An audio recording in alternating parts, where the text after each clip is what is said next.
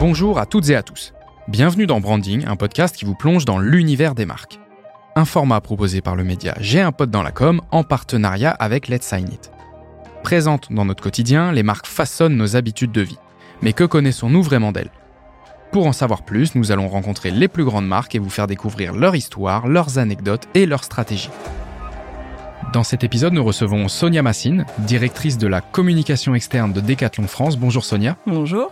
Alors Sonia, aujourd'hui on va parler de cette enseigne de plus de 45 ans, euh, cette entreprise française de grande distribution de sport et de loisirs qui s'efforce de rendre le sport accessible au plus grand nombre.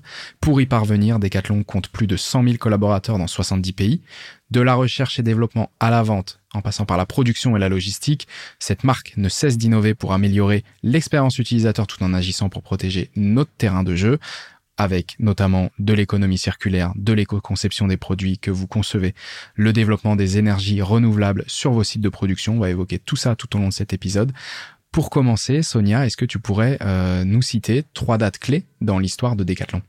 Euh, alors oui, euh, j'ai choisi de vous parler de trois dates qui ont vraiment euh, contribué à faire de Decathlon une marque. Parce qu'en fait, à la base, avant d'être une marque, Decathlon, c'est un concept retail.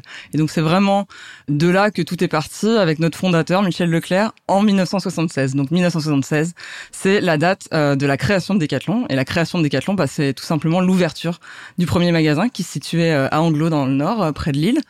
Et l'idée toute simple, c'était de faire la première grande surface du sport. Euh, c'est-à-dire un magasin où tous les sportifs, quelle que soit leur discipline, leur niveau, euh, pourraient s'équiper à bas prix. Aujourd'hui, ça peut sembler assez évident comme concept, mais en fait, à l'époque, ça n'existe pas. C'est-à-dire qu'il y avait des grandes surfaces euh, alimentaires, il y avait des grandes surfaces d'habillement, de bricolage, mais la grande surface de sport, c'est quelque chose qui juste n'existait pas. Donc en soi, c'était assez innovant. Et d'ailleurs, pour la petite histoire, le nom Décathlon, ça vient tout simplement de la volonté d'exprimer ce côté multisport. En fait, Décathlon parce que tous les sports réunis au même endroit. Et donc euh, l'autre force de Decathlon, bah, ça a été euh, son attractivité prix. Ça, c'est vraiment venu euh, d'une approche qui se voulait être pas de juste casser les prix à la manière d'un discounter, mais vraiment de, selon l'expression de notre fondateur, mettre la valeur au bon endroit, c'est-à-dire apporter la meilleure qualité au meilleur prix possible. Et ça aussi, c'était assez innovant euh, dans le monde euh, du sport. Et d'ailleurs, c'était tellement attractif comme concept que ça a déplu aux autres grandes marques. Et au départ, Decathlon, c'était un distributeur euh, d'autres marques. Et c'est notamment au moment où Peugeot a arrêté de nous fournir des vélos euh, que euh, on a, ça nous a propulsé dans une deuxième étape de développement. Et donc là, ça m'amène à la deuxième date, dix ans plus tard, 1986. Euh, Decathlon ne se contente plus de distribuer des produits, mais il les commence à les fabriquer lui-même. Et donc 1986, c'est le premier vélo Decathlon, qui d'ailleurs s'était baptisé Challenger, donc assez approprié. Et donc là, c'est le moment où on devient concepteur de produits. Mais 86, il s'en passe pas mal, euh, pas mal de choses. C'est aussi l'année où Decathlon a un peu avant tout le monde compris euh, l'importance d'apporter une autre solution que le neuf et euh, a créé le concept du trocathlon. Et trocathlon, en fait, c'était assez avant-gardiste à l'époque, hein, où n'existaient pas toutes les plateformes de revente de produits d'occasion qu'on connaît aujourd'hui. Et c'est ce qui a vraiment été la première étape vers cette démarche de permettre aux clients de vendre et d'acheter des matériels d'occasion entre eux. et ça continue encore aujourd'hui. Aujourd'hui, euh, Trocathlon en France, c'est 680 événements euh, partout en France. Et enfin, parce que 86, décidément, c'était vraiment une année hyper chargée pour Decathlon, euh, c'est l'année où on s'exporte pour la première fois. Et donc, en fait, le premier magasin hors de France qui a ouvert à Dortmund, en Allemagne, ça aussi, c'était en 1986. Et donc, c'est quand même assez fou de se rendre compte qu'en 10 ans, on est passé d'un entrepôt de revente de produits sportifs d'autres marques à euh, une marque internationale euh, conceptrice de ses propres produits et aussi de services alternatifs. Et donc ça, c'est une démarche qui va se consolider. Et en fait, la troisième date que je voulais vous partager, décidément, ça se fait en dizaines, c'est 1996. Et en fait, euh, en 1996, c'est la création d'un portefeuille de marque filles et où en fait, euh, euh, Decathlon se met à vendre des produits avec des noms de marques en fait dédiés à certains sports. Et donc 1996, c'est la création de Tribord, qui est la, marque dédiée au sport d'eau, et Quechua, la marque dédiée au, sport de montagne. Et en fait, euh, l'idée derrière cette organisation par marque fille, hein, nous on les appelle euh, marque passion euh, chez nous, c'est ce qui vraiment c'était dans une démarche de vouloir accélérer l'innovation et l'expertise au sein d'un sport et effectivement de passer d'une logique très multisport, un peu peut-être touche à tout, à un approfondissement de la connaissance des besoins des sportifs. Donc c'est vraiment ce qui a permis de, de vraiment améliorer la qualité des produits sportifs. Et c'est ce qui fait qu'aujourd'hui, cette stratégie de développement d'expertise, elle se traduit par euh, une nouvelle ère pour Decathlon, qui est celle de la signature de partenariats techniques avec euh, des athlètes euh, spécialistes dans, dans, certains sports. Donc par exemple, on a un partenariat avec Gaël Monfils sur le tennis, avec la marque Artengo, notre marque de tennis, Johan Koval sur la course avec euh, Kipron, et puis évidemment, vous avez dû entendre parler de Teddy Riner, tout le team athlète avec le partenariat JO euh, Paris 2024. Euh, et donc, c'est vraiment dans la continuité de cette de cette démarche depuis 1996. Eh ben écoute, très bien Sonia, merci pour cette belle entrée en matière. Est-ce que, comme ça, pour avoir une idée, un ordre de grandeur, tu pourrais nous dire combien approximativement de marques filles justement euh, compte Decathlon aujourd'hui Alors euh, c'est une question pas facile parce que ça bouge beaucoup, mais euh, à l'heure actuelle on a quelque chose comme 80 marques, alors qui pas toutes le même niveau d'ampleur et de et d'approfondissement, mhm. mais c'est vraiment des, des, des marques qui sont associées à des pratiques sportives spécifiques et qui nous permettent d'être très positionnés de façon très experte sur certains sports en particulier. Ouais, donc c'est ça, c'est une expertise une marque, un sport. Exactement. Ce qui permet d'exister euh, euh, au sein de Decathlon. Eh ben écoute, c'est très clair et comme tu l'as très bien souligné, effectivement, en dix ans, c'est de passer d'une phase de création d'un nouveau concept de magasin à une exportation. Vous n'êtes pas venu sur un marché où il y avait déjà euh, un concurrent existant à copier entre guillemets un modèle. Donc c'est vrai qu'en 10 ans euh, et du coup euh, dès 76, ça reste quand même assez assez notable une exportation aussi rapide. Est-ce que maintenant pour aller un tout petit peu plus loin, tu pourrais nous définir Decathlon en trois mots clés ou trois grandes valeurs d'entreprise? Alors, euh, si je peux, j'en ai quatre parce qu'en fait, c'est les valeurs officielles de Decathlon. et euh, elles ont toutes euh, leur sens.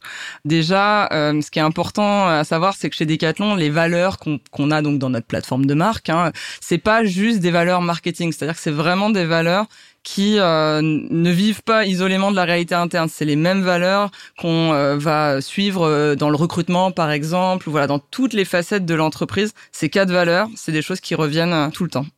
La première valeur, c'est la vitalité. Et c'est assez surprenant quand on entend ça, ça comme valeur de marque. C'est pas quelque chose qu'on entend souvent, mais c'est vrai que Decathlon c'est une entreprise qui déborde d'énergie en fait. C'est vraiment une entreprise très orienté action. Moi, je dis souvent qu'il y a presque un peu une certaine impatience chez Decathlon, une sorte de, de nervosité euh, qui supporte pas l'immobilisme et qui fait que bah on est dans les starting blocks. Voilà, et que de trois marques on passe à 80 par exemple. Et en interne, en fait, ça se traduit vraiment par ce côté très entrepreneurial qu'on encourage euh, chez les gens. C'est ce qui fait d'ailleurs qu'on est une, une marque employeur très forte en fait, c'est qu'il y a cette euh, démarche d'autonomisation qui fait qu'on encourage les gens à agir quand ils identifient une opportunité, un besoin, ben ils sont encouragés à prendre des initiatives. En communication, je dirais que ça fait de nous une marque très dynamique. En fait, on est un peu euh, cette marque euh, un peu fonceuse dans une tonalité assez énergique et euh, on cherche de manière générale à provoquer des réactions assez fortes de notre public. Ça, c'est la première valeur. La deuxième, c'est l'authenticité. Donc celle-là peut paraître peut-être un peu plus classique, mais là encore, c'est quelque chose qu'on ressent au-delà de la com, dans ce côté parler vrai, euh, être très juste et représentatif, par exemple, d'un sport, la façon dont on va représenter la pratique sportive, il faut que ce soit au plus près de la vérité du terrain. On cherche toujours à s'appuyer sur des preuves concrètes dans ce qu'on dit. Il y a un côté très droiture, très sincérité, qui d'ailleurs longtemps a été vu comme assez euh, antinomique euh, avec le marketing. Et aujourd'hui, bah, on pense au contraire que c'est un peu ce qui nous donne la légitimité en fait à nous exprimer. C'est euh, si on agit, on a le droit d'en parler. Et donc, de manière générale, c'est vrai qu'on préférera toujours l'action euh, au grand discours. Donc ça, c'est l'authenticité chez Decat. La troisième valeur, c'est la générosité. Là encore, ça peut paraître dans un langage marketing un peu classique, mais en fait, c'est ce côté sens du service qui fait vraiment partie de l'ADN de, de Decathlon, qui est d'ailleurs incarné par les gilets bleus dans nos magasins. Ils sont choisis et formés pour leur capacité à être très orientés clients. Et d'ailleurs, la satisfaction client, c'est un KPI assez euh, crucial euh, euh, chez nous. Et en com, nous, on le traduit sur ce côté très empathique qu'on a envie d'avoir, très insighté dans, dans nos campagnes, très complice, ce côté vouloir être utile aux gens. c'est ça, finalement, qu'on met derrière la générosité. Et enfin, il y a la responsabilité. Je pense qu'aujourd'hui, euh, aucune marque euh, ne peut euh, y échapper entre guillemets. Mais là encore c'est une valeur qui est, inscrite chez Decat depuis longtemps ce côté on prend nos engagements au sérieux. Et ce qui fait que ben parfois on peut même paradoxalement afficher une certaine retenue sur certains sujets parce qu'on se sent pas 100% légitime de les affirmer mais euh, et aussi parce qu'on prend nos responsabilités sur des sujets qui parfois peuvent provoquer des tensions euh, dans la société, avoir un impact négatif sur nous ou nos équipes. Euh, mais une chose est sûre, c'est que quand on prend position, bah là, on veut pouvoir vraiment l'assumer euh, à tous les niveaux. Euh, je dirais pas qu'on réussit toujours, hein, mais en tout cas, c'est l'ambition qu'on se donne. Ouais. Ok, bah moi il y a deux valeurs qui m'interpellent, c'est l'authenticité et la générosité qui je trouve se rejoignent et ça se voit dans ce qu'on s'est dit tout à l'heure par rapport au nombre de marques que vous aviez dans votre entre guillemets portefeuille au sein de Decathlon, c'est que bah un sport, une marque, une marque c'est pas juste de se dire bon on lance une marque pour le plaisir d'en lancer une parce que ça s'entretient, mm. il doit y avoir une stratégie qui en découle. Euh, un sport, bah on va devenir sponsor de certains events de ce type de sport et donc du coup bah c'est de la gestion, c'est des équipes qui grandissent, c'est une équipe dédiée euh, très certainement in-house en plus. Donc authenticité et générosité dans le sens où bah voilà pour euh, représenter un sport, il faut être légitime, expert dans ce sport, il y a une création de marque et donc euh, générosité parce qu'il y en a à peu près 80 quoi. Donc donc c'est deux, deux, valeurs qui sont je pense très très fortement incarnées.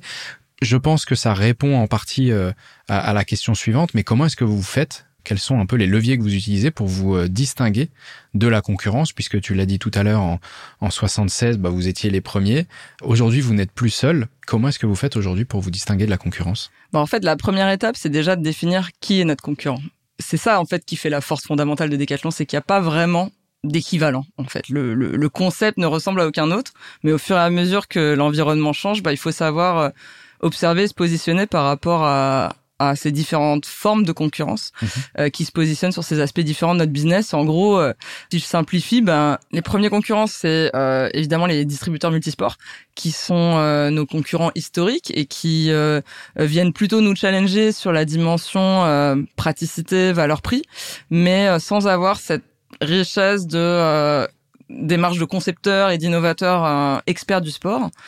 À l'inverse, va y avoir les les grandes marques de sport, les grands équipementiers qui, euh, elles, se positionnent en, en experts sur certains sports en particulier, mais du coup à des prix bien plus élevés avec euh, ce côté très lifestyle qu'ils assument de plus en plus dans, dans le développement de leurs produits.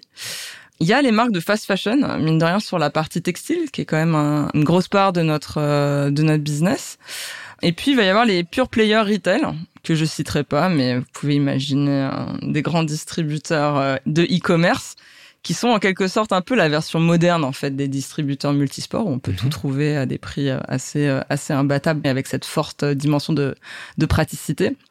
Et puis, euh, de plus en plus, les purs players de l'économie circulaire, hein, qui, comme comme je l'ai cité tout à l'heure, ont transposé notre concept euh, Trocathlon au monde du e-commerce, et donc qui nous concurrencent sur nos services de reprise de matériel d'occasion et de location de matériel. Et donc, bah, je, je dirais que la façon dont on se distingue par rapport à tout cet environnement, c'est de, faire en sorte de jamais oublier une dimension euh, par rapport à une autre et de donner de la place et de la visibilité à, tous ces dimensions qui font Decathlon. Et parce que c'est dans cette euh, multiplicité, on va dire, de, positionnement et d'impact qu'on on, parvient à se distinguer euh, de, de tous ces concurrents. Ok, très bien. Et en étant concepteur, concevez vos propres produits, vous vous créez aussi une certaine concurrence avec des potentiels équipementiers que vous distribuez. Est-ce que c'est facile à gérer d'expliquer à, une marque que l'on référence que bah on va créer un produit qui va venir euh, sur une autre gamme de prix très certainement ou un positionnement euh, légèrement différent euh, venir les concurrencer? Est-ce que ça ne ça ne vous défavorise pas en tant que en tant que marque et distributeur? Ouais, c'est une bonne question euh, qui dépasse un peu euh, mon périmètre de com, mais ce que je sais, c'est qu'il y a eu à une époque euh, une tentative en fait de s'éloigner des autres euh, marques de sport et on s'est rendu compte que c'était pas forcément payant parce qu'en fait on n'est pas forcément complètement concurrent. C'est-à-dire que selon les sports, selon les typologies de produits, on s'adresse pas forcément exactement aux mêmes cibles et donc il y a une vraie complémentarité. Et d'ailleurs Aujourd'hui, euh, maintenant qu'on accueille à nouveau des, des marques euh, extérieures, on va dire chez nous, euh, c'est un peu plus sélectif, c'est un petit peu plus, on développe des vrais partenariats avec des marques qui viennent en fait un peu complémenter, je dirais, des, des gaps qu'on peut avoir dans notre portfolio. Donc, ça s'orchestre, ma foi, de assez bien, en tout cas de mon point de vue. Eh ben écoute Sonia, c'est très très clair sur euh, bah, votre manière de vous distinguer et en même temps vous avez un petit peu cet avantage euh, concurrentiel d'être là euh, depuis le début, si on peut dire. Maintenant, on va passer à, à la place que vous voulez prendre dans la vie des Français. Quelle empreinte vous voulez laisser dans un Français qui a une expérience Décathlon Qu'est-ce qu'il doit retenir? Qu'est-ce qu'il doit vivre comme expérience? C'est quoi l'expérience Décathlon Bah écoute, euh, tu l'as un peu dit euh, dans ton intro, hein, euh, la mission qui motive Decathlon depuis toujours, c'est celle de faire connaître au plus grand nombre les plaisirs, les bienfaits du sport en le rendant plus accessible. Euh, mais c'est vrai qu'historiquement, cette accessibilité, euh, cette démocratisation du sport, elle s'est faite beaucoup sur la dimension financière, en fait, euh, garantir le meilleur rapport qualité-prix toute l'année. Et c'est d'ailleurs encore beaucoup à cela qu'on nous associe aujourd'hui, hein, la marque de produits de sport pas cher. La réalité, c'est que Decathlon a pris une place bien plus importante que ça dans la société, dans la vie des Français, comme en témoigne par exemple le fait qu'on soit régulièrement désigné entreprise préférée des Français. Euh, ça se fait à travers euh, des engagements associatifs qu'on a, l'accompagnement des clubs sportifs, euh, le développement d'infrastructures.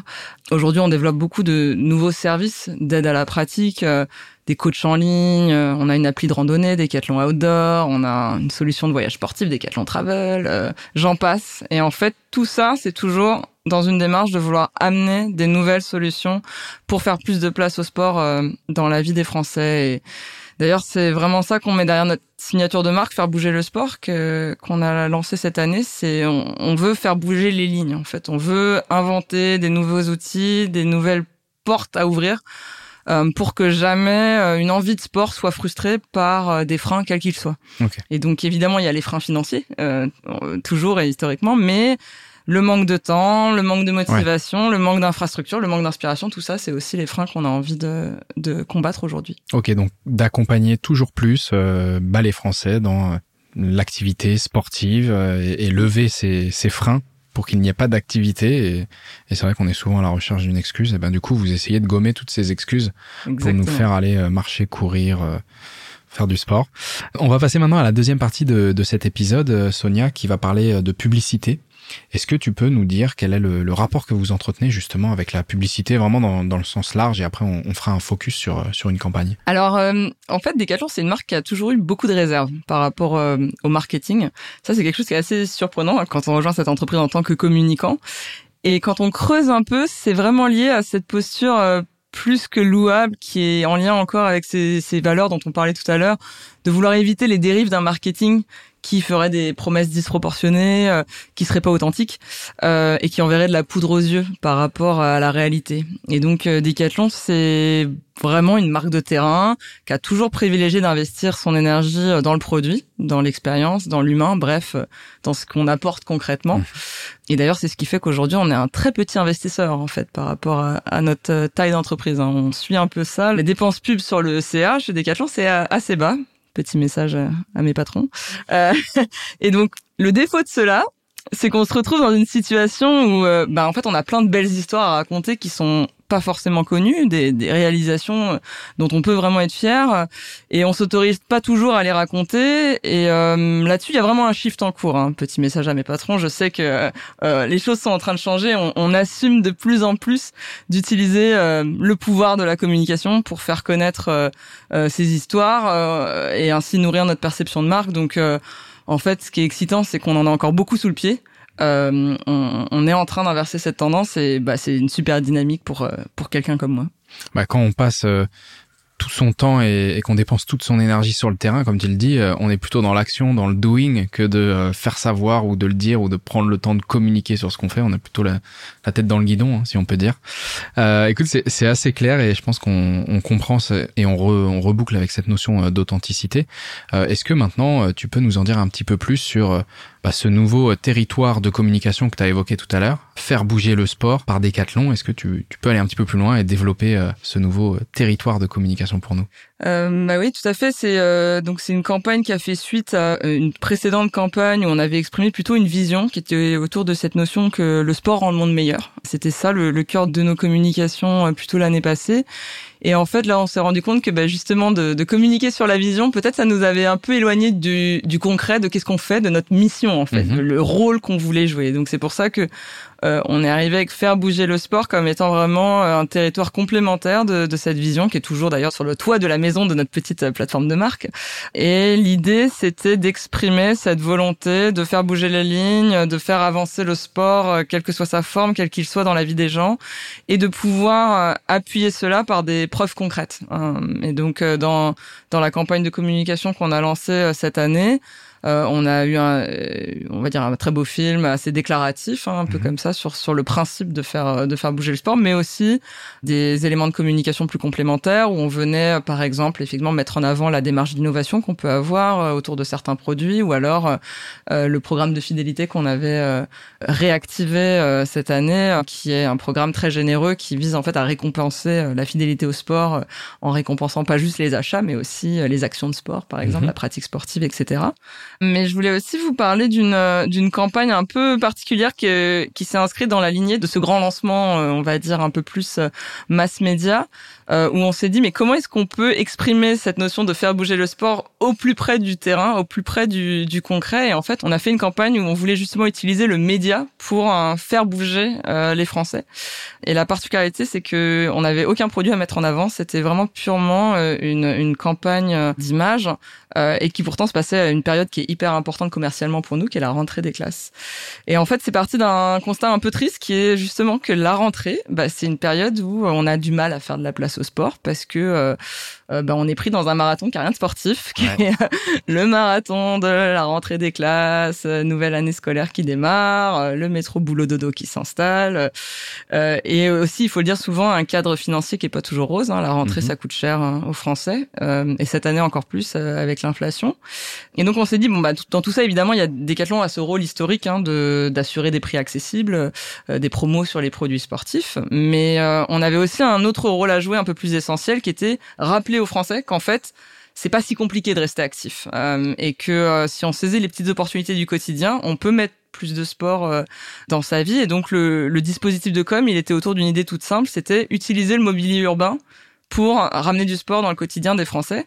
Et donc en fait, on a utilisé des messages sur euh, des abribus, dans la rue, dans le métro, sur des escaliers, euh, dont le seul objectif c'était d'encourager les gens à, à, faire du sport, euh, pas dans la vie en général, plus tard ou quoi, mais vraiment là maintenant tout de suite.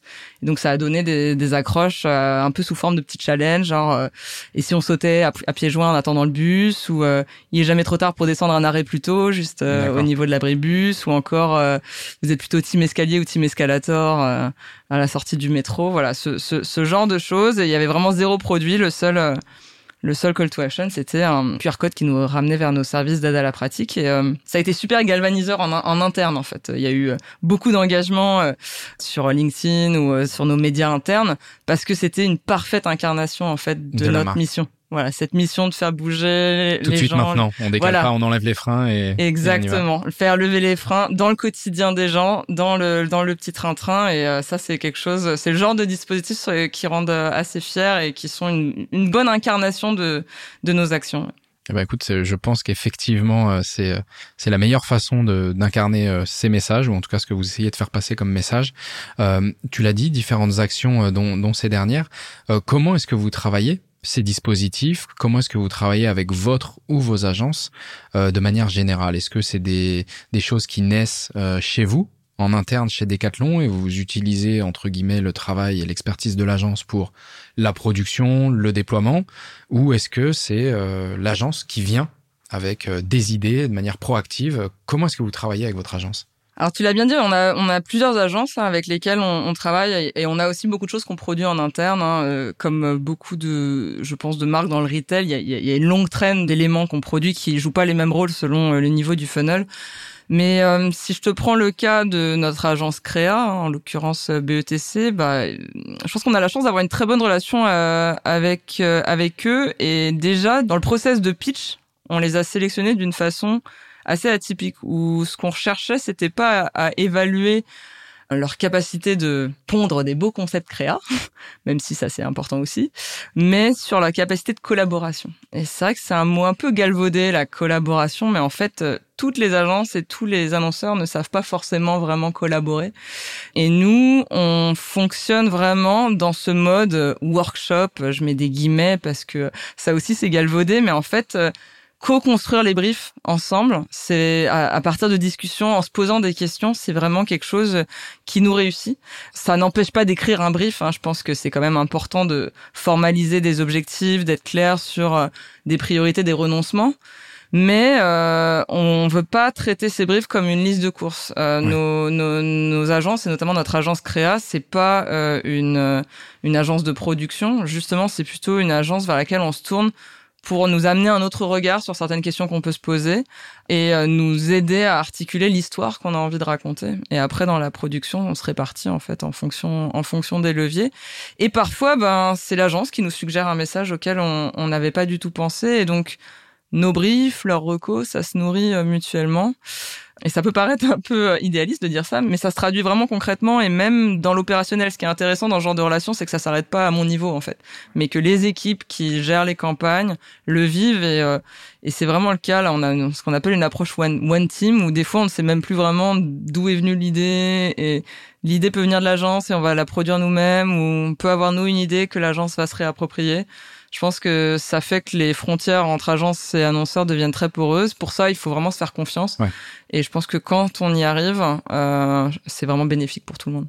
Mais finalement, quand on sait plus trop qui fait quoi, tant que ça pose pas de problème, c'est plutôt bon signe. C'est que finalement, il y a une bonne osmose entre les équipes, qu'elles soient euh, à l'agence, chez vous. Euh, on s'en fiche d'où vient l'idée. Finalement, c'est que tant qu'elle est bien exécutée, euh, qu'elle est incarnée par la marque, euh, bon finalement tant que ça pose pas de problème tout va bien c'est à la limite si ça pose des soucis ensuite de mm. savoir euh, qui doit faire quoi mais euh, je pense que euh, voilà cette synergie qui peut y avoir et qui y a assez régulièrement avec les marques que l'on reçoit sur branding c'est plutôt ce qu'on recherche, c'est de co-construire. C'est vraiment un terme qui revient assez souvent euh, mm. à cette question. C'est la co-construction, la proactivité aussi de l'agence. C'est un peu pour ça qu'on choisit notre agence. Donc, euh, donc hyper intéressant de voir que bah, ça fonctionne bien entre euh, BETC et Decathlon. Sonia, on arrive à la dernière question de, de cet épisode qui concerne les engagements de Decathlon à l'avenir. Quels sont vos engagements? Quels sont les engagements de la marque sur ces différentes marques, sur la marque Decathlon? Qu'est-ce que vous comptez faire et nous proposer sur les années à venir? Alors c'est une vaste euh, question, un vaste sujet. Il y a, il y a, je pourrais jamais exhaustivement euh, partager tous les engagements de Decathlon parce qu'ils sont multiples euh, à l'échelle internationale, etc. Moi, je peux vous parler de ce que de mon point de vue je, je vois et je constate comme étant des des priorités vraiment pour pour le futur et il y en a vraiment deux grandes dont, dont je peux vous parler ici évidemment d'un côté ben, la protection de la planète, la protection de, de ce qu'on appelle nos terrains de jeu en réduisant notre impact sur l'environnement et de l'autre euh, la lutte contre la sédentarité et l'exclusion face au sport. C'est vraiment deux sujets sur lesquels on se sent assez légitime euh, effectivement à, à s'engager et à prendre position.